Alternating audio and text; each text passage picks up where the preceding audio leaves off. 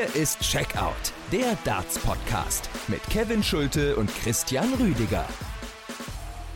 Das Beste kommt zum Schluss. Diese Binsenweisheit trifft auf das Darts-Jahr 2023 definitiv zu. Luke Humphreys und Joe Cullen liefern sich ein episches Spiel bei der Darts-WM 2024. Luke Littler schreibt das Darts-Märchen weiter, besiegt Barney und Brandon Dolan schafft die nächste dicke Überraschung, gewinnt gegen Gary Anderson. Dieser Darts-Abend hatte alles, der letzte Abend in 2023. Wir sprechen darüber hier bei Checkout, der Darts-Podcast powered by Sport1, während der Darts-WM natürlich täglich euch. Danke fürs Einschalten. Mein Name ist Kevin Schulte aus London und ich grüße Christian Rüdiger. Hi. Hallo Kevin, grüß dich. Ja, Christian, also hast du diesen Dartsabend schon verarbeitet. Es war ein unfassbar langer Abend. Wir nehmen jetzt 1 Uhr Londoner Zeit auf, 2 Uhr deutscher Zeit, lang, intensiv. Es hatte alles. Ja, definitiv. Und da soll noch mal einer sagen, dass am 31. Dezember kein Darts gespielt wird bei der Weltmeisterschaft. Also das war sensationell und ähm, ja, ich bin auch froh, dass dieses Match zwischen Luke Humphreys und Joe Cullen dann auch diese Dramatik hatte, weil so bekam es dann auch wirklich die Aufmerksamkeit, die es äh, verdient hat. Nachdem sich alles auf Littler gegen Van Barneveld konzentriert hat, hatte ich so ein bisschen das Gefühl, auch die Fans sind so ein bisschen erschöpft oder müssen erstmal runterkommen, aber alle konnten ja die Konzentration nochmal rechtzeitig nach oben fahren und Deswegen, das war ein sensationeller Abschluss für dieses Jahr 2023 so langweilig und unspektakulär wirklich die Nachmittagssession war im Verhältnis äh, zu anderen Achtelfinals einfach in der Vergangenheit, in den vergangenen Jahren. So unfassbar war diese Abendsession mit äh, dieser dicken Überraschung begonnen von Dolan, dann eben Littler gegen Barnefeld. Wir hatten ein riesiges Build-up für dieses Spiel und Humphreys gegen Cullen ging so ein bisschen unter fast im Vorfeld, aber es wurde dann episch. Darüber sprechen wir gleich. Lass uns äh, nichtsdestotrotz, wie wir es immer machen, chronologisch durch diesen 13. WM-Tag gehen. Es begann ja alles mit einem 4 zu 1 Erfolg von Scott Williams gegen Damon Hatter, also man vergisst ihn häufig. Littler ist nicht der einzige ungesetzte Spieler in der Runde der letzten acht. Scott Williams hat das Kunststück auch geschafft, gewinnt 4-1 gegen die Nummer 10 der Welt. Scott Williams reitet eine Welle, ist eine Geschichte dieser Weltmeisterschaft, spielt das äh, Turnier seines Lebens und ja, nutzt es auch aus, dass Damon Hatter viele Fehler macht, ungewöhnlich viele Fehler auch für seine Verhältnisse, gerade dann auch auf seinen starken Doppelfeldern. Das hat in diesem Match nicht so gut funktioniert, schnappt sich direkt den ersten Satz. Dann ist auch wieder ein bisschen Unterhaltung mit dabei, wo er da so diese No-Look 180 dann versucht, die auch gelingt, wo er die 170 beispielsweise auch spielt. Also auch wirklich was für den Entertainment-Faktor für die Zuschauer im Ellie Pelli, aber auch vor den ja, TV-Bildschirmen. Da war alles dabei. Hetter kommt dann besser rein, holt sich den zweiten Satz, aber er ähm, konnte nicht daran ziehen, sondern Scott Williams ist stabil geblieben und ich muss ganz ehrlich sagen, finde auch verdient, dass er sich dann durchgesetzt hat. Also ein gutes Match gespielt, stabil geblieben und erstes Mal Viertelfinale. Sicherlich keine hochklassige Partie, beide am Ende mit 92 äh, Punkten im Schnitt pro Aufnahme, aber der Killerinstinkt, der war nur bei Scott Williams vorhanden. Ein Spieler, der immer stärker jetzt polarisiert, nicht nur bei den deutschen Fans, also er wird ja auch immer wilder auf der Bühne, hat auch danach auf der Pressekonferenz nochmal gesagt, er braucht es einfach laut. Deswegen hat er diesen besonderen Stil, dass er eben die Zuschauer regelrecht dazu animiert, tatsächlich dann nochmal richtig Bambule zu machen, auch vor eigenen wichtigen Momenten. Dann der Kampf mit der Ellie Pelli Wespe, die No-Look 180, ein 170er Checkout im äh, zweiten Satz. Das war sein einziger Setup. Den macht er einfach mal weg, ohne dass Setter auf einem Doppel steht. Also da war viel drin in dieser Partie. Am Ende ist es ein etwas zu deutlicher Erfolg und trotzdem ein verdienter Sieg. Das sehe ich ganz genauso. Er wird jetzt natürlich im Viertelfinale gegen Michael van Gerven klarer Außenseiter sein, aber erstmal zum Fazit seines Spiels hat er folgendes gesagt. Wir hören mal rein. Um, that is very good. I can't say too much because I'll get myself in trouble. Um, no, no, no, no. Obviously, I, I was, it was going to be a tough game, regardless. I'm playing, I'm playing last 16. Never got there. Um, Damo was such a great player. Crowd got on his back, like they did with Martin uh, the other day. But I just I just played the game and just uh, yeah my, my finishing was better. Than, I think it was more better than this. So that's that's that was that's what win your game regardless, isn't it? So happy days. Also Scott Williams, wie er leibt und lebt, er fängt äh, ganz bewusst ganz nüchtern an. Also ist ein launiger Typ, den man wirklich äh, lieben oder hassen muss. Und er entwickelt sich so zu einem kleinen Ersatz Gervin Price bei dieser Weltmeisterschaft, ist so mein Eindruck, Christian. Also es ist auf jeden Fall eine schöne Formulierung auch, der Ersatz äh, Gervin Price. Ich weiß auch ganz genau, was du äh, damit meinst. Also die ganze Art und Weise, wie er sich auf der Bühne gibt, das ist schon einer, der mag die große Bühne, der mag es auch zu polarisieren. Gerade auch nach dem Match gegen Martin Schindler, das fiel für mich unter die Kategorie, also am besten sollte man auch mal gar nichts sagen nach einem äh, Sieg vor den ähm, TV-Kameras oder am Mikrofon. Aber ja, ähm, er hat jetzt auch wieder viel versucht, das äh, gerade zu rücken, hat er auch ein paar Statements da auch nochmal gesagt, auch auf den Pressekonferenzen. Von daher ist einer, der polarisiert, aber, und das muss man ja dann auch äh, letztendlich äh, konstatieren bzw. bilanzieren, er spielt eine tolle WM und wenn es nach seinem Gusto geht, ist die noch lange nicht zu Ende. Aber ja, Van Gerven wird einfach ein verdammt schweres Brett sein, was er da bohren muss. Und ich glaube einfach, das wird in dem Fall zu dick sein sprechen wir jetzt über Partie Nummer 2 an diesem äh, Tag zwischen Daryl Gurney und Dave Chisnell. Für beide eine Riesenchance, ins Viertelfinale zu kommen. Daryl Gurney konnte aber nicht ganz an die bislang gezeigten Leistungen anknüpfen. Dave Chisnell kommt hier am Ende durch, weil er vor allen Dingen im Scoring der viel bessere Mann war. Gurney konnte zwar zwischendurch zwei Sätze nochmal gewinnen, die Sätze 3 und 4, aber danach Chisnell hatte nur noch ein Leck abgegeben. Satz 2 wird Gurney wehgetan haben, würde ich rückblickend sagen. Chisnell lässt dort etliche Chancen aus, am Ende im Madhouse erfolgreich gewesen, weil auch Gurney einiges liegen gelassen hat. Also ich glaube, dieser 2 zu 0 Satzrückstand, der war dann einfach zu viel des Guten. Klar, es gab nochmal den Ausgleich, aber wir haben es auch häufig gesehen, dass äh, dann am Ende die Kraft auch so bei dem einen oder anderen Spieler ausgegangen ist. Chizzy hier am Ende der stabilere Spieler. Chizzy hat in allen Belangen, die wichtig sind, also auch die Aufnahmen mit zwei Trippeln, die 180er, war er vorne und hat, wie du schon auch gesagt hast, das Scoring dominiert, hat sich da auch wirklich die Möglichkeiten rausgespielt. Aber dieser Daryl Gurney, der wollte sich nicht so richtig abschütteln lassen. Auch dieser zweite Satz, wo diesen Satz gefühlt keiner haben wollte, weil sie beide sehr viel daneben werfen und dann ist es Chizzy letztendlich doch, der sich das Ding nehmen kann und dann kämpft sich da Daryl Gurney nochmal zurück und irgendwie, keine Ahnung, hatte ich so das Gefühl, wie hat er, wie hat er das jetzt geschafft oder wie hat er das hinbekommen? Weil Chizzy der Spieler war, der diese Partie diktiert hat und Gurney meistens derjenige war, der irgendwie reagieren musste oder dann wieder ein paar Lecks aufholen musste, um sich dann in den Satz wieder zurückzukämpfen, um dann wieder eine Möglichkeit zu haben, den zu gewinnen. Letztendlich ist es ein verdienter Sieg. Chizzy hat sich das ein bisschen schwerer gemacht, als er es hätte haben können. Nur, ja, am Ende steht da das 4 zu 2. Er steht im Viertelfinale. Das war auch ein wichtiger Sieg, dann da durchzugehen und nach dem 2-2 in den Sätzen nicht irgendwie das Ding tatsächlich nochmal komplett aus den Händen zu geben. Aber es bleibt irgendwie ein komisches äh, Turnier von Chizzy, also das ganz äh, große Spiel, der super Auftritt, der war noch nicht dabei. Es ist eher ein Turnier, wo er sich so über den ein oder anderen Arbeitssieg definiert. Der führt ihn jetzt dann eben in die Runde der letzten acht zum bereits vierten Mal. Wird dort natürlich dann allerdings ein schwerer Gang, aber dazu kommen wir gleich. Äh, sprechen wir jetzt erst über eine sehr deutliche letzte Partie in der Afternoon Session zwischen Rob Cross und Johnny Clayton. Cross gewinnt 4 zu zu 0, gibt gegen Clayton nur vier Lecks ab. Er war extrem stabil, Voltage, vor allem auf die Doppelfelder mal wieder stark im richtigen Moment zur Stelle gewesen, die schnelle 2 zu 0 Führung herausgespielt und hinten raus konnte sich Cross dann sogar noch einige Fehler auf die Doppel leisten beim Matchstart. Es hätte also noch schneller vorbei sein können.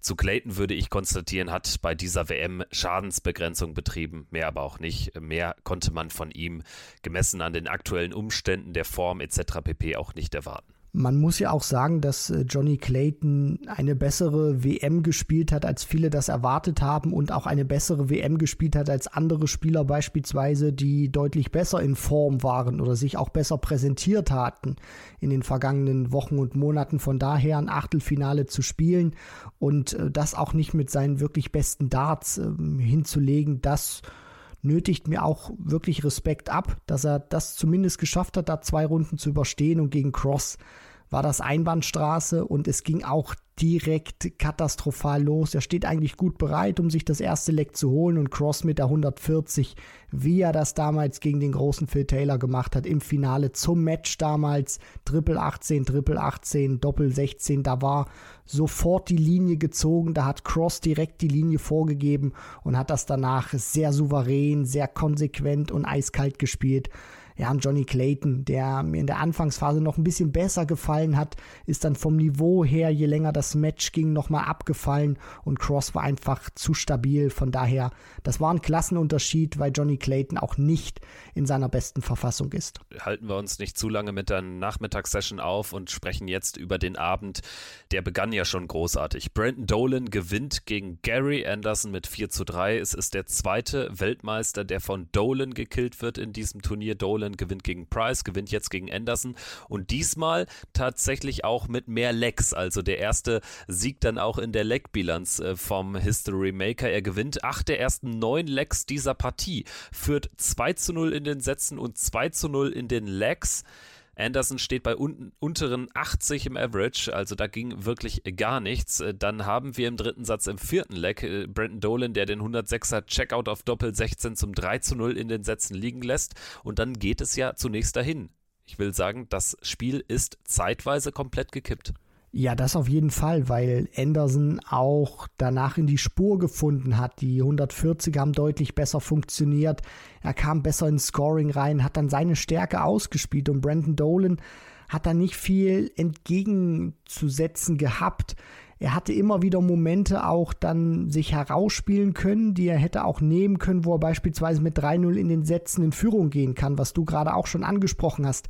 Aber nach diesem 2 0 ähm, Satzvorsprung, den er da hatte, oder nachdem er da 2 zu 0 in den, in den Sätzen geführt hat gegen Gary Anderson, waren es immer diese kleinen Momente gewesen. Also er hatte immer wieder die Möglichkeit, ihm weh zu tun, wie mit diesem High-Finish, was er verpasst zur 3-0-Satzführung. Und das hat sich dann irgendwann auch summiert. Also er hatte schon Möglichkeiten, da Anderson ein bisschen mehr weh zu tun oder diesen Lauf dann auch von drei Sätzen in Folge zu stoppen, den der Flying Scotsman da hingelegt hat.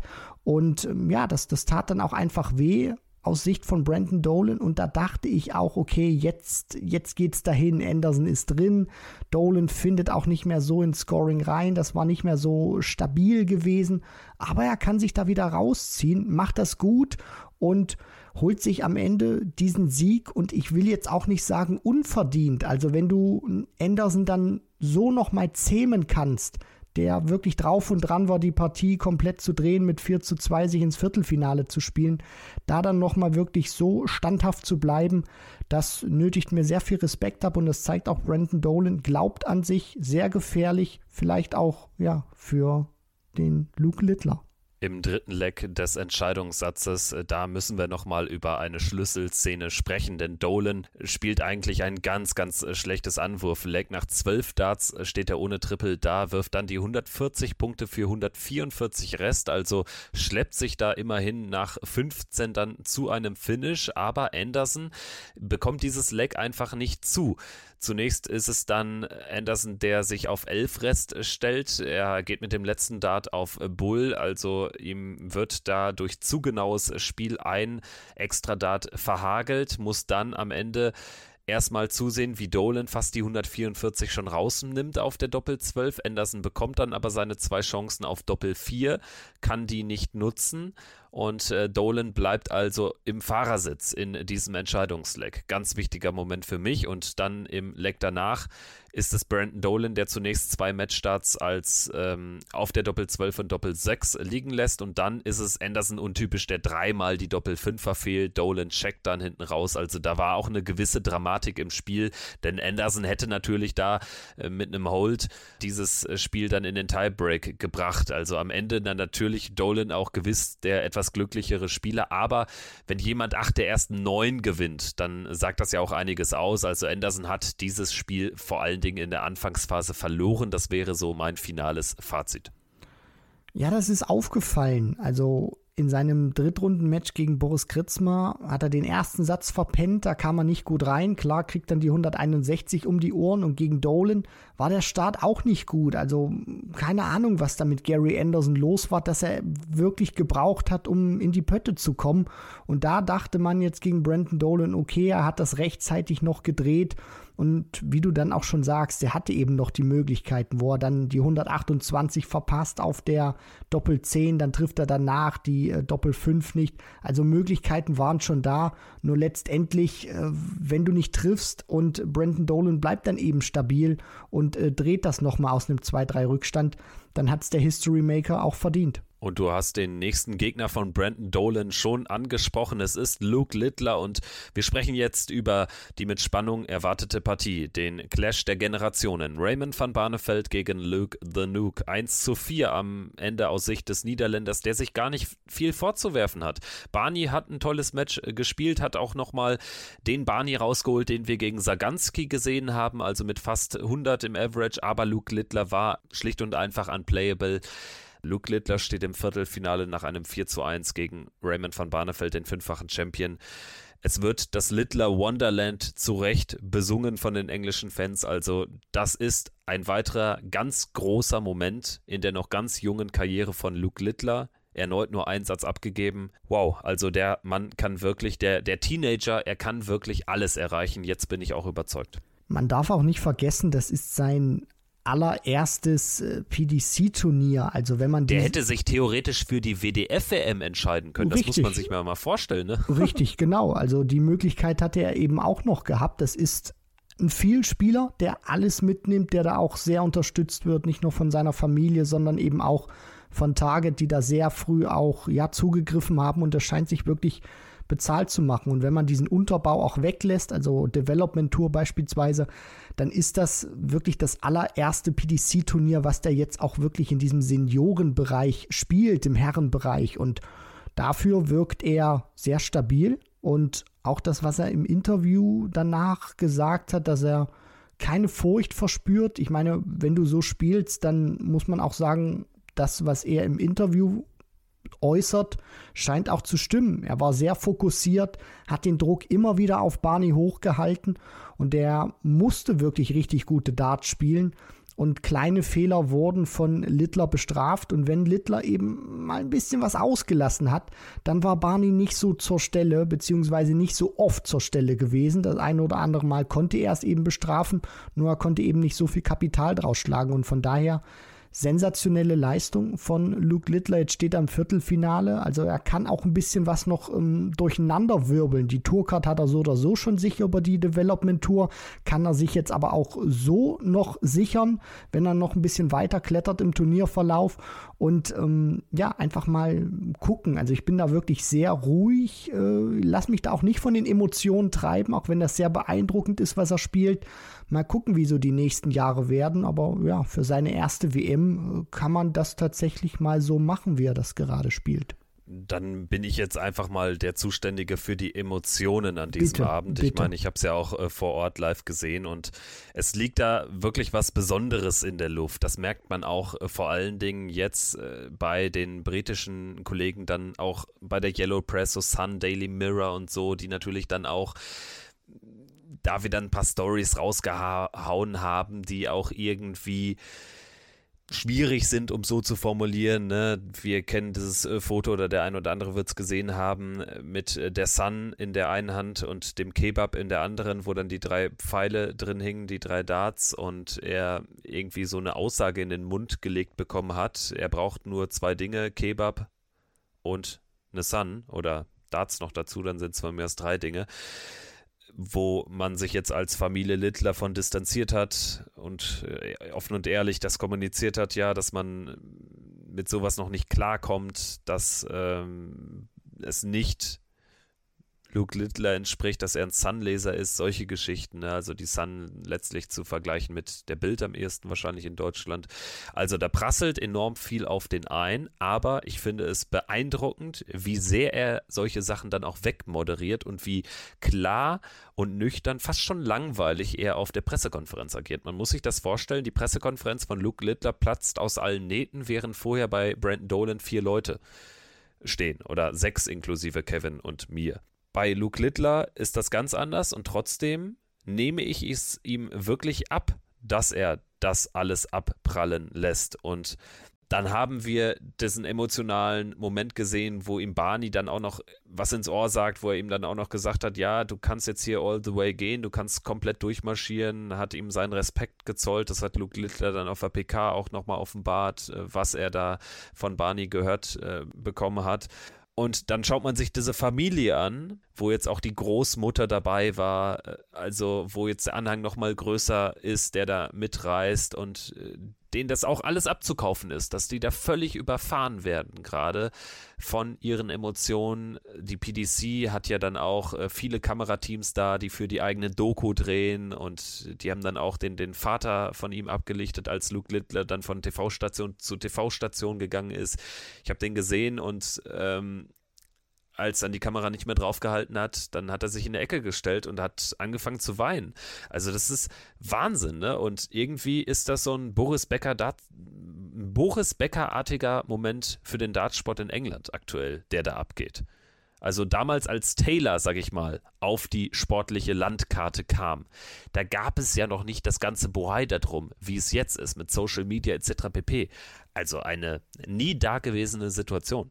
Wahnsinn. Es ist eben auch, je nachdem, wie man es drehen möchte oder aus welcher Perspektive man das betrachten möchte, äh, ein Fluch oder ein Segen für Luke Littler, weil es ist jetzt auch nicht irgendein Pro-Tour-Turnier, was er gewinnt, sondern es ist das größte Turnier, was es in dieser Sportart gibt.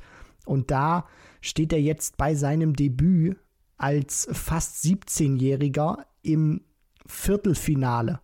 Und das, was er spielt, ist beeindruckend. Den Standard, den er spielt, auch gegen Barney, sehr klar. Der weiß ganz genau, was er tut. Der hat diese null Nervosität, voll fokussiert und der mag das da auch einfach hochzugehen. Der hat auch diese Unbekümmertheit eines 16-Jährigen und von daher, ähm, er macht aus seiner Sicht alles richtig. Er spielt einfach Darts und er lässt sich nicht von dem Ganzen drumherum beeindrucken und äh, klar, äh, leckt da die PDC sich die Finger und auch andere Medienanstalten. Also das ist schlimmer damals als bei Fallon Sherrock. Das, das muss man ganz ehrlich so sagen. Das bekomme ich auch äh, aus meinen vier Wänden mit. Und jeder, und jeder denkt jetzt auch, oh, also diese, diese Cash Cow, Luke Littler, die melken wir bis zum geht nicht mehr. Deswegen auch volle Zustimmung mit den Worten, die Gary Anderson da nach seinem Sieg gegen Boris Kritschmer äh, gesagt hat. Da muss man auch immer schon ein bisschen aufpassen und ähm, ich will da auch nichts bremsen und ich will da auch nicht zu emotional werden. Ich möchte ihn einfach und das sage ich ganz nüchtern betrachtet, mal gegen so einen richtigen Topspieler sehen. Klar hat er von Barney tolles Niveau bekommen, er hat sehr viel auch um, Powerscoring aushalten müssen und hat dem Stand gehalten. Nur ich möchte ihn ganz gern auch mal sehen jetzt bei dieser WM, wie das ist gegen einen Top-Spieler. Also einen Top 16 Mann hat er noch nicht rausgenommen aus dem Turnier. Ähm, er hat das Draw für sich genutzt. Und jetzt bin ich einfach mal gespannt. Äh, Brandon Dolan ist zwar auch kein Top 16 Spieler, aber wenn er den schlägt, dann äh, wird er ja zwangsläufig dann auch auf einen ganz großen Treffen, wie er dann damit umgeht und wie er auch mit der Distanz umgeht. Also ich glaube, das ist wirklich noch mal was anderes als jetzt gegen Van Barneveld zu spielen, wenn du irgendwie Van Gerven dann oder so zu Gesicht bekommst. Das, das möchte ich ganz gern einfach nochmal sehen. Ja, wirst du ja dann bald sehen, denn Brandon Dolan wird natürlich nicht die Endstation sein in diesem Turnier für Luke Littler. Bist du dann dir haben sicher? wir, da bin ich mir sicher, das nehme ich jetzt vorweg wenn wir Littler gegen Van Gerven sehen, aber sicherlich auch vorher Cross oder Doby, wer es dann werden würde in einem möglichen Halbfinale, dann können wir ja die Nagelprobe machen. Davon abgesehen muss ich widersprechen. Ich bin dezidiert anderer Meinung. Ich halte von den Worten von Gary Anderson gar nichts. Ich weiß auch nicht, woher das wieder rührte, dass er da jetzt irgendwie zum, zu, einem, zu einer Medienschelte ansetzen musste. Er grantelt. Ja, aber, aber, aber es ist doch so. Kevin. Nein. Es, es ist doch, Wa- doch. Wo, welchen Fehler machen die Medien aktuell in London? Ich bin ja vor Ort. Welchen Fehler machen die denn? Nein, ich, ich, ich sage nicht Fehler, sondern ich meine diese, diesen Wechsel der Berichterstattung. Jetzt ist alles schön und toll. Und wenn er dann mal nicht so spielt, wie die Medien das gerne hätten oder erwarten, dann kommen wieder die Fragen, was ist los? Und man darf ja auch nicht Die, die ja, aber was soll man denn sonst fragen? Ja, aber die Fragen darf man stellen, nur es macht immer der, der Ton, die Musik. Und ähm, er hat schon recht, wenn sie dann eben sagen, wenn es nicht funktioniert, dann sind sie die Ersten, die sofort wieder draufhauen und kritisieren. Und ich meine nicht sachlich kritisieren, sondern dann muss man sich wieder sehr viel anhören, Unangenehmes anhören. Und ich weiß nicht, ob dann, ja, Luke Littler, je nachdem wie alt er dann ist, ob es ein 18-, 19-Jähriger, dann so gut äh, verpacken kann. Also jetzt wird er auf Wolke 8, 9 gestellt und irgendwann wird er vielleicht niedergetrampelt, weil äh, die Leistung nicht mehr so stimmt. Und da finde ich, hat Anderson schon recht. Ich sehe es halt ein bisschen wie Rod Studd, der schreibt, dass er viel mehr Sportler nennen kann, die von den Medien zu Superstars gemacht worden sind und nicht umgekehrt, die ruiniert wurden. Wir schießen da gerade wieder mit Kanonen auf Spatzen, reden über ungelegte Eier in einem Moment, wo Luke Littler einfach, was tut er denn gerade? Er dominiert dieses Turnier, er spielt überragende Darts, der Mann ist 16, das ist doch klar, dass das Beachtung erfährt. Jetzt reden wir über ungelegte Eier, was wäre wenn Situation und Fakt ist, also Gary Anderson hat jetzt äh, ein schlechtes Match danach gespielt. Und äh, dann hätte er sich vielleicht mit anderen Themen beschäftigen sollen. Wäre vielleicht besser gewesen. Und Luke Littler ist ja jetzt auch aktuell gemessen an den Aussagen der Letzte, der irgendwie zu viel von sich preisgibt. Das ist ja jetzt nicht so, dass da jetzt Home Story um Home Story äh, geschieht. Im Gegenteil. Also der sagt auf eine Frage von einem BBC-Reporter folgendes. Also die Frage war sinngemäß, mal eine Frage, nicht zu Darts. Kannst du uns irgendwas erzählen, was du sonst so in deinem täglichen Leben machst? Und dann sitzt er da in dem gleichen langweiligen Tonfall. Und das finde ich ja sympathisch, finde ich ja cool, dass es so macht. Sagt er, ja, aufstehen, Xbox spielen, dann irgendwann ans Board und außerhalb des Hauses mache ich eigentlich gar nichts. So. Also es ist ja nicht so, dass er da irgendwie auf die falsche Fährte gelockt wird oder so, dass er da irgendwie zu viel macht. Sicherlich diese Geschichte mit der Sun, daraus wird die Familie auch lernen, dass da sicherlich irgendwas kommunikativ scheiße gelaufen ist. Aber ich finde, das ist dann auch einfach zu sagen, ja, hier, hm, die Medien machen da wieder oder die, die werden dann wieder wie die Hyänen da draufsteigen, sobald er dann mal irgendwie drei Turniere Kacke spielt. Aber das bedeutet ja nicht automatisch, dass dadurch der Mensch Luke Littler zerbrechen muss. Das wäre noch so mein Take zur Geschichte. Ich weiß aber auch, du hast eben andere Erfahrungen damit gemacht in der Rezeption, in der medialen Bewertung.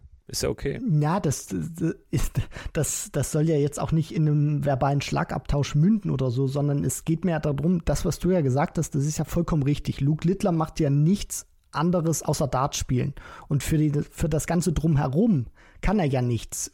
Und ich habe mir da immer so ein bisschen Gedanken auch in dieser Zeit jetzt gemacht, wo er so diesen Hype auch entfacht hat. Jetzt ist er sozusagen der Golden Boy der Medien.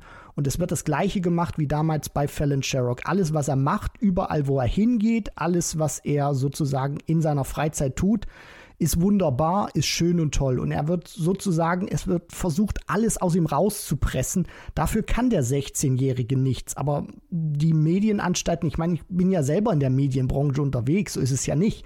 Sondern es ist ja im Prinzip so, sie versuchen alles bis aufs klitzekleinste irgendwie rauszupressen. Und das meine ich eben damit, dass irgendwann ein Punkt erreicht ist, wo die Leute vielleicht übersättigt sind von ihm, wie es ja damals bei Fallon Sherrock war. Am Anfang hat man sie wirklich ähm, vergessen vergöttert und dann, weil nur noch über sie berichtet und geschrieben wurde, weil sie auf allen Plakaten etc. etc. war, fing es dann irgendwie an mit dieser Übermüdung und das meine ich dann eben. Und wenn es dann auch mal mit der Leistung nicht funktioniert, dann weiß man auch, dass die Leute, die einen als Golden Boy betitelt haben, dann plötzlich nicht mehr so äh, der Meinung sind. Ich würde sagen, da können wir es belassen. Wir sind äh, gespannt auch auf eure Einschätzung zu diesem Thema, wollen jetzt aber nochmal abschließend zum Spiel zurückkehren. Denn was man wirklich nochmal herausheben sollte, ist die Decider-Stärke auch von Luke Littler, der es hinten raus wo Barney immer wieder drückt und immer wieder dann auch seinen Anwurf häufig mit dem letzten Dart noch halten kann, wo Barney immer wieder drückt und trotzdem spielt es Luke Littler unfassbar souverän auch dann im letzten Leg dieses Matches. Das äh, finde ich zeugt auch von einer enorm hohen spielerischen Stärke, von einem enorm hohen Vertrauen ins eigene Spiel und vor allem auch mental super gut. Also es ist ja kein Geheimnis, dass er mit Phil Taylor in Kontakt steht und Phil Taylor war wahrscheinlich der mental stärkste Spieler, den du auf der Tour gehabt hast. Und ich weiß nicht, was De Power oder ob er ihm da Tipps mitgibt, aber es scheint auch zu fruchten, egal was er auch neben der normalen Bewegung äh, macht, Luke Littler. Der hakt diese Momente, das hat man auch gegen Barney gesehen. Wenn er da mal was verpasst, Barney bestraft ist, dann verzieht er mal kurz eine Mine, aber stellt sich sofort wieder hin und wirft die drei Darts. Also er ist immer im Moment und er beschäftigt sich nicht mit dem, was er vor 10, 15 Sekunden ausgelassen hat. Und das ist, ja, muss man nochmal sagen, für einen 16-Jährigen wirklich sehr beeindruckend. Und ihn wirft ja auch nichts um. Also Barney versucht es die ganze Zeit, wirft da jetzt auch nicht früh die Flinte ins Korn, hat die Setards auf Doppel 16 verpasst. Im dritten Satz äh, verliert dieses Set noch, aber kommt dann eben im vierten Satz zurück. Am Ende ist es aber dann zu viel, was Luke Littler entgegenzusetzen hat. Er steht im Viertelfinale und als letzter Spieler ist dann Luke Humphreys ins Viertelfinale gefolgt und darüber wollen wir auch noch sprechen. Luke Humphreys gewinnt gegen Joe Cullen mit 4 zu 3 in einem epischen Thriller und ich hätte es nicht für möglich gehalten, aber dieses Match hat in seiner ganzen Dramatik Littler gegen Barney nochmal deutlich übertroffen. Äh, das auf jeden Fall. Also es ging etwas äh, gemäßigt los. Humphreys lässt dann auch die Setards aus. Cullen holt sich dann doch noch seinen Anwurfsatz und äh, geht dann auch mit 2 zu 0 in Führung. Aber Humphreys findet dann auch immer besser rein und äh, macht das Ganze wirklich zu einem offenen Schlagabtausch zwischen ihm und Cullen. Wer einen Fehler macht, wird dafür meistens bestraft und dann schaukelt sich das Ganze wirklich hoch in den siebten Satz. Dann geht es auch in die Two-Clear-Leg-Regel. Cullen hat diese Matchstarts äh, bei 93 Punkten. Humphreys überlebt das Ding und ähm, ja, dass es dann nochmal in dieses Sudden Deathleg geht, wo Humphreys dann seine Matchstarts auslässt, Cullen auch sehr nervös gewirkt hat teilweise. Also das hatte wirklich alles. Tempo, es war hochklassig, Fehler wurden ausgenutzt, offenes Visier, verpasste Matchstarts en masse auch. Und am Ende, ja, setzt sich Luke Humphreys durch. Um mir hier überhaupt noch eine Aufnahme zu einem halbwegs passablen Zeitpunkt möglich zu machen, sind äh, Kevin Barth und ich auch dann noch während des äh, Spiels ins Uber gestiegen beim Stand von 2 zu 2.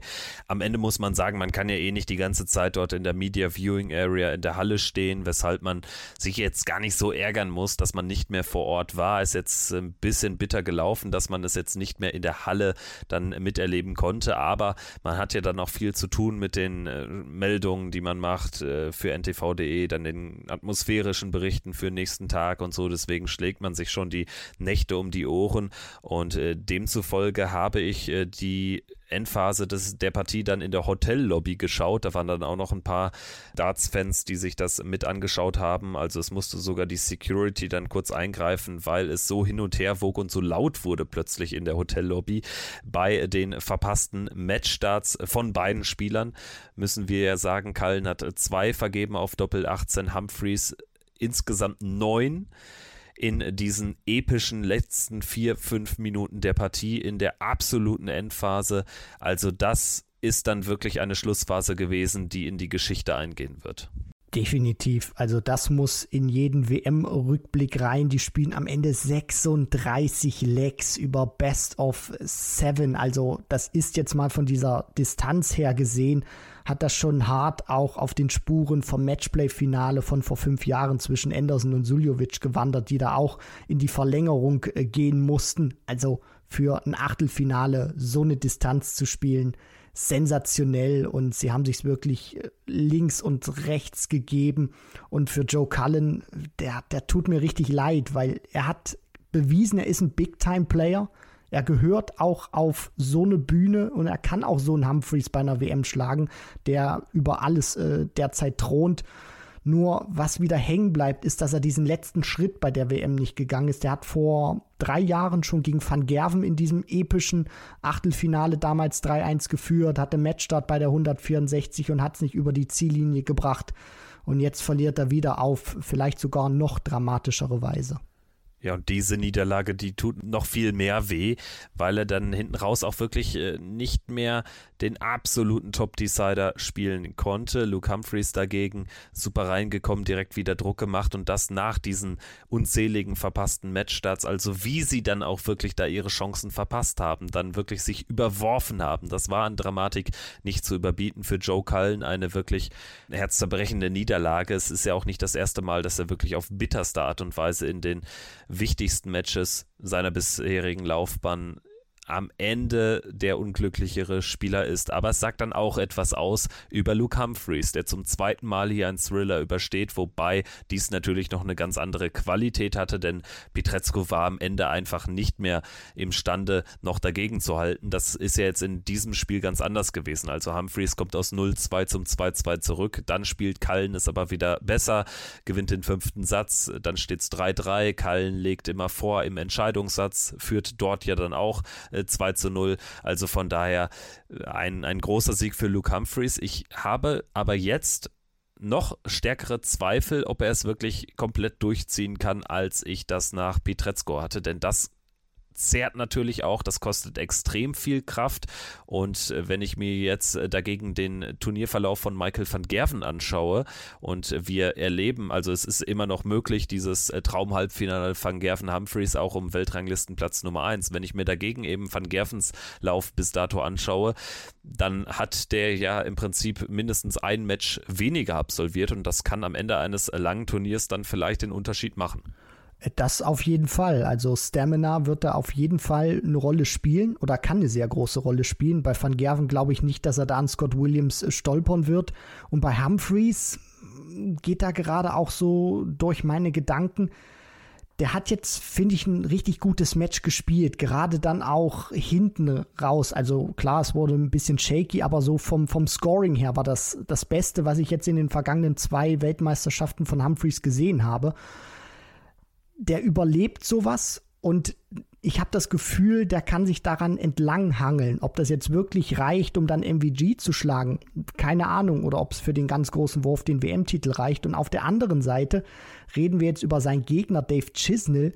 Der hat bislang auch noch nicht das große Feuerwerk ausgepackt. Und vielleicht macht das eben jetzt in diesem Viertelfinale. Und bei Chizzy weißt du ja auch nie, was man bekommt. Von daher, das wird sehr interessant.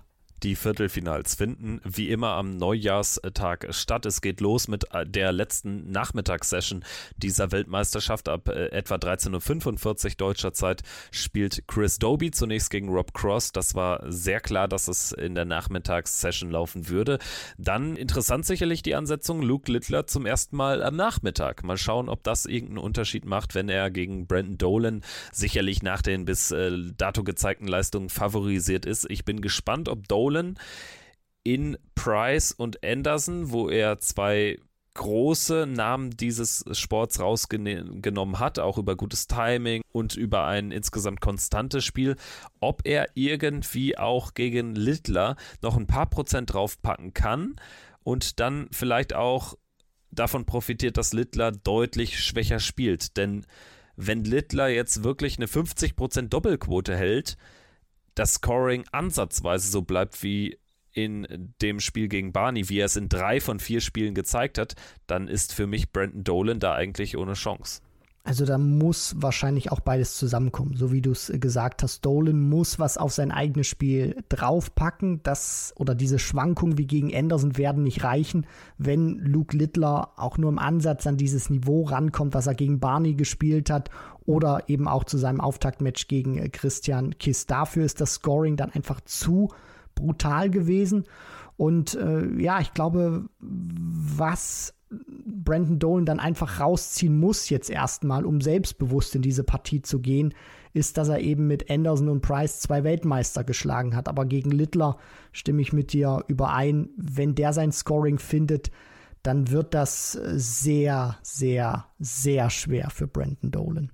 Abends geht es dann los mit Michael van Gerven gegen Scott Williams die auf dem Papier klarste Partie dieser Viertelfinals. Michael van Gerven gegen Scott Williams. Da kann ich mir sogar ein 5 zu 0 vorstellen, wenn MVG wirklich weiter so klinisch spielt. Ist halt die Frage, ob Scott Williams einen der ersten beiden Sätze gewinnt und Van Gerven dann so eine dieser typischen Partien vielleicht dann doch auch in diesem Turnier drin hat, die er in den vergangenen Jahren sehr, sehr häufig in einem Turnier immer mal wieder drin hatte. So ein unerklärlicher 490er Average oder so mit Problemen auf die Doppel das müsste passieren, damit Scott Williams hier überhaupt in die Nähe eines Sieges kommt, denn Scott Williams ist ja jetzt hier auch nicht brutal durch das Turnier gerauscht, hat auch profitiert von einem guten Turnierbaum, hat so seine Emotionen reinbringen können und hat einfach einen grundsoliden Fall gespielt, aber in vielen anderen Regionen des Draws wäre er auch nicht im Viertelfinale gelandet. Das wäre so mein Blick auf diese Partie. So sieht's aus. Und äh, gegen Van Gerven muss sehr viel zusammenkommen. Und selbst wenn MVG nicht an sein bestes Spiel rankommt, wir reden jetzt über die Distanz Best of Nine Sets und dass Williams auch wirklich so konkurrenzfähig ist oder ihm so lange wehtun kann, das glaube ich einfach nicht. Dafür ist sein Spiel zu instabil und dafür hat Van Gerven auch einfach viel zu viel Erfahrung, wie er dann über so eine Distanz auch agieren muss. Und hinten raus haben wir noch Luke Humphreys gegen Dave Chisnell. Darüber haben wir schon weitgehend gesprochen. Chizzy zum vierten Mal insgesamt im Viertelfinale. Erst eins hat er gewonnen, das letzte 2021 bei dieser ominösen Corona-WM 5 zu 0 gegen Michael van Gerven. So ein Spiel bräuchte er dann auch. Halte ich auch tatsächlich nicht für ganz ausgeschlossen, denn Humphreys für meine Begriffe jetzt schon einmal zu häufig so richtig von äh, der Schippe gesprungen. Ob sich das bis zum Ende ausgeht, nach diesem Match gegen Kallen gibt es zwei Lesarten. Man kann sagen, ja, wer solche Partien gewinnt, der wird am Ende komplett durchmarschieren. Oder, und dazu tendiere ich gerade so ein bisschen, am Ende ist das ein bisschen zu viel. Also das äh, geht sich dann häufig doch auch nicht aus. Das wäre so mein Blick darauf. Wenn wir jetzt diese acht Spieler nehmen, dann haben wir mit Dolan und Scott Williams zwei riesige Außenseiter. Dann haben wir mit Dobie Cross eine Partie, die sehr, sehr ausgeglichen erscheint. Humphreys sicherlich leicht favorisiert gegen, gegen Chizzy, gerade wenn wir uns das gesamte Jahr und die Konstanz anschauen. Und ja, Luke Littler, der da so mitschwingt und der auch bei den Buchmachern nicht zu Unrecht ähm, in diesem Power Ranking auf Rang 3 agiert. Wie ist so dein Blick jetzt drauf? Also die Halbfinals Van Gerven Humphreys unten und oben Dobie Littler, würdest du mitgehen oder hast du dann doch eher eine andere Sichtweise? Nein, also Van Gerven Humphreys tendiere ich dann schon auch äh, dazu. Ähm, auch wenn ich natürlich hoffe, dass das Chizzy da wirklich sehr viel Kontra geben kann und wir ein richtig spannendes Match sehen. Und ja, Luke Littler ich, ich kann es mir dann auch einfach nicht vorstellen, wenn er dieses Scoring an den Tag legt. Der wirkt so gefestigt, wie Brandon Dolan über Best of Five da dagegenhalten möchte oder kann, um ihn dann auch wirklich in die Knie zu zwingen. Und ja, Chris Doby sehe ich leicht vorne gegen Rob Cross, weil mir sein Scoring bislang bei dieser WM sehr gut gefallen hat und der Auftritt beziehungsweise für mich wird dann der Halbfinaleinzug von Hollywood Chris Doby stehen und fallen, wie er die Doppel treffen kann. Insgesamt sechs Engländer unter den letzten acht. Dazu der Nordire Brandon Dolan, nur ein Spieler von außerhalb der Insel mit Michael van Gerven. 2008 bei der allerersten Auflage im Ellipelli der WM waren es sieben Engländer plus John Part. Es gab nur einmal mehr als sechs Engländer im Viertelfinale und das bei der ersten Auflage der WM, jetzt bezogen natürlich auf die WM im Alexandra Palace, seitdem sie dort stattfindet. Wir wollen die Folge noch nicht ganz beenden lassen, denn wir haben uns noch ein kleines Spezial jetzt überlegt, denn die Premier League Nominierung rückt ja auch immer näher und um euch jetzt den Jahreswechsel so schön wie möglich zu gestalten, dass ihr noch ein paar Minuten extra von Checkout bekommt, wollen wir jetzt auch darüber noch sprechen ich denke, man kann geteilter Meinung sein. Sicherlich für den Otto-Normalzuschauer die Premier League ein unfassbar schönes Turnier, weil man einmal die Woche die besten Spieler der Welt sieht. Für mich, und ich glaube, ich spreche da auch ein bisschen für dich, ist es einfach sehr langweilig geworden mittlerweile, weil es sehr viele Wiederholungen gibt, gerade seit dem Moduswechsel. Einmal wissen wir jetzt nicht, ob der Modus exakt so bleibt, wie wir ihn jetzt besprechen. Und zwar, wir besprechen ihn jetzt so, als würden wieder acht Spieler nominiert und nicht irgendwie sieben plus ein Contender pro Abend. Äh, so ein Denkmuster, was ich mal zum Beispiel aufgemalt hatte. Wir wollen jetzt einfach mal schauen, welche acht Spieler kommen denn da überhaupt dann rein wer ist garantiert drin, Christian, neben Van Gerven, Humphreys, Smith, Espinel, hat gute Chancen, die vier zu sein nach der Weltmeisterschaft. Price Bright, daran führt wahrscheinlich auch kein Weg vorbei, oder? Ich habe mir jetzt mal die Order of Merit aufgemacht und äh, ich gehe mal, stand jetzt nach den Top 4, also Van Gerven, Smith, Humphreys, Aspinall, ähm, Price natürlich auch, weil er einfach von den Werten her auch ein sehr stabiles Jahr gespielt hat. Klar, die Ergebnisse bei den Majors haben gefehlt, aber vom Average her, der ist auch einer, der da rein gehört. Dann würde ich auch noch die 6 mit reinnehmen, Rob Cross, weil er sehr stabil war, auch mehrere Major-Finals gespielt hat, jetzt eine gute WM. Dann würde ich auch Chris Doby noch mit reinnehmen, da wären wir schon bei 7. Und äh, dann bin ich noch unschlüssig aktuell. Peter Wright für mich ein Wackelkandidat. Äh, Dave Chisnell, sage ich auch, gutes Jahr gespielt. Ähm, jetzt mit der WM, vielleicht kommt da die PDC noch mal ins Denken und äh, wen ich da auch noch mit reingenommen hätte, weil er jetzt gegen Ende des Jahres wieder gut wurde und gezeigt hat, dass er Premier League spielen kann. Das ist Joe Cullen, allerdings auch mit Abstrichen und ich würde so, die Top 7, die ich genannt habe, sind äh, für mich eigentlich fest und dahinter dann eben die Frage Wright, Chizzy und mit mehreren Abstrichen Joe Cullen. Cullen ist für mich nach der Niederlage heute eher raus. Also dafür hat er auch im Jahresverlauf zu wenig gezeigt. Ich bin mir sicher, dass Doby mittlerweile so gestanden ist, dass er eingeladen wird. Selbst wenn es jetzt nicht fürs Finale reicht, ich kann mir sogar vorstellen, dass ein Halbfinale reichen würde, weil er mit Cross einen weiteren Konkurrenten jetzt im direkten Duell hat und Cross ist für mich auch ein ganz heißes Eisen für die Premier League in diesem Jahr. Doby und Cross kommen rein. Humphreys wäre der einzige Neuzugang, der einzige Tausch im Vergleich zu Clayton aus dem letzten Jahr, aus dem letzten Lineup der Premier League. Clayton ist für mich sicher draußen. Wir müssen natürlich noch sagen, dass Scott Williams und Brandon Dolan sich auch mit Weltmeistertiteln hier auf Platz 4 der Order of Merit äh, spielen würden. Also deswegen, die äh, haben einfach technisch gesehen die äh, kleine Chance, auch in die Premier League zu kommen. Und dann ist natürlich die Frage, was machen wir mit Luke Littler?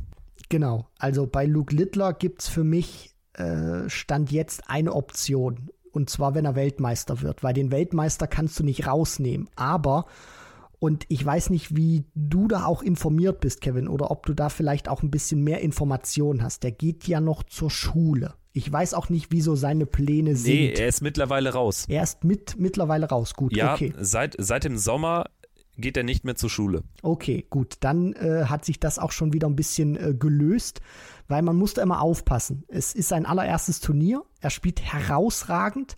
Die Frage ist, ob das dann zu viel schon wäre. Du spielst unter der Woche, keine Ahnung, Montag, Dienstag, Mittwoch Pro Tour, Donnerstag Premier League, äh, European Tour dann am Wochenende, ob er das alles so verpacken kann. Aber wenn er die WM gewinnt, äh, dann kommen sie nicht um den Weltmeister herum. Aber alles andere darunter, würde ich sagen, in diesem Jahr vielleicht noch nicht. Ja, wäre vernünftig. Also da gehe ich jetzt auch eher auf deinen Weg, da schwenke ich so ein bisschen um. Also ich habe ja gesagt, hier Thema Medien und so, ne, dass da die Medienschelte meiner Meinung nach unberechtigt war ich denke, wir bewegen uns ja hier in einem ähnlichen Pfad, ne? also wenn man darüber spricht. Denn wenn die PDC nur auf den schnellen Taler schaut, dann müssen sie ihn eigentlich selbst nach einem Sieg über Dolan, selbst nach einem Halbfinal aus schon fast mitnehmen. Ja, das auf, auf jeden so, Fall, weil müsste der ist man so eigentlich heiß. tun. Der, der genau. ist so heiß, der würde so viele Tickets wahrscheinlich auch verkaufen. Das wäre aus äh, wirtschaftlicher Sicht äh, das einzig Richtige. Wie damals die Diskussion mit Gabriel Clemens nach seinem Halbfinaleinzug. Und ein paar Jahre davor Diskussion um Fallon Sherrock. Oh ja. Und der Lauf war deutlich kürzer als der von Littler. Also da hat sich die PDC aber am Ende immer gegen entschieden. Und deswegen glaube ich auch, dass sie das diesmal erneut so machen würden, wenn sie ihn nicht mitnehmen müssen. Sprich, er ist technisch gesehen in den Top 4 der Welt durch einen Weltmeistertitel. Dann nehmen sie ihn nicht mit, wäre auch mein Take dazu. Wenngleich die PDC weiß, on the short term würde es natürlich helfen, bei Ticketverkäufen, bei ganzen medialen Drumherum etc. pp. Aber ich glaube, so schlau ist die PDC dann auch, dass sie sagt, ja, also der wird ja nicht zum letzten Mal in der Contention sein. Ne? Also vielleicht ist das nächstes Jahr sowieso dann noch ein anderes Thema, dass sie ihn dann vielleicht mit, äh, ja, dann wird er 18 äh, zu Beginn von 2025. Vielleicht ist das dann noch ein guter Zeitpunkt, wenn er erneut eine gute WM spielen sollte. Also ich denke, solche Themen spielen da alles eine Rolle. Und dann könnte es, wenn Littler eben im Halbfinale rausgeht oder das Finale verliert, dann könnte es auf Doby oder Cross hinauslaufen. Ich sehe Karl nicht in der Verlosung. Chisnell hat noch eine Chance, muss dafür aber Humphreys schlagen und idealerweise auch gegen MVG nicht mit 6-0 rausgehen. Ja, das wäre auf jeden Fall äh, sehr gut, wenn, wenn Chizzy das auch macht, weil er gezeigt hat, er kann Premier League, hat auch schon mal die Playoffs erreicht und ich würde ihn auch mal gerne wieder sehen. Ich glaube, das hat er sich verdient. Ist einer, der sehr konstant spielt, der ein hohes Niveau mitgehen kann. Und ja, vielleicht ähm, hat er darauf selber auch mal wieder richtig Bock, da Premier League zu spielen, sich Woche für Woche zu beweisen.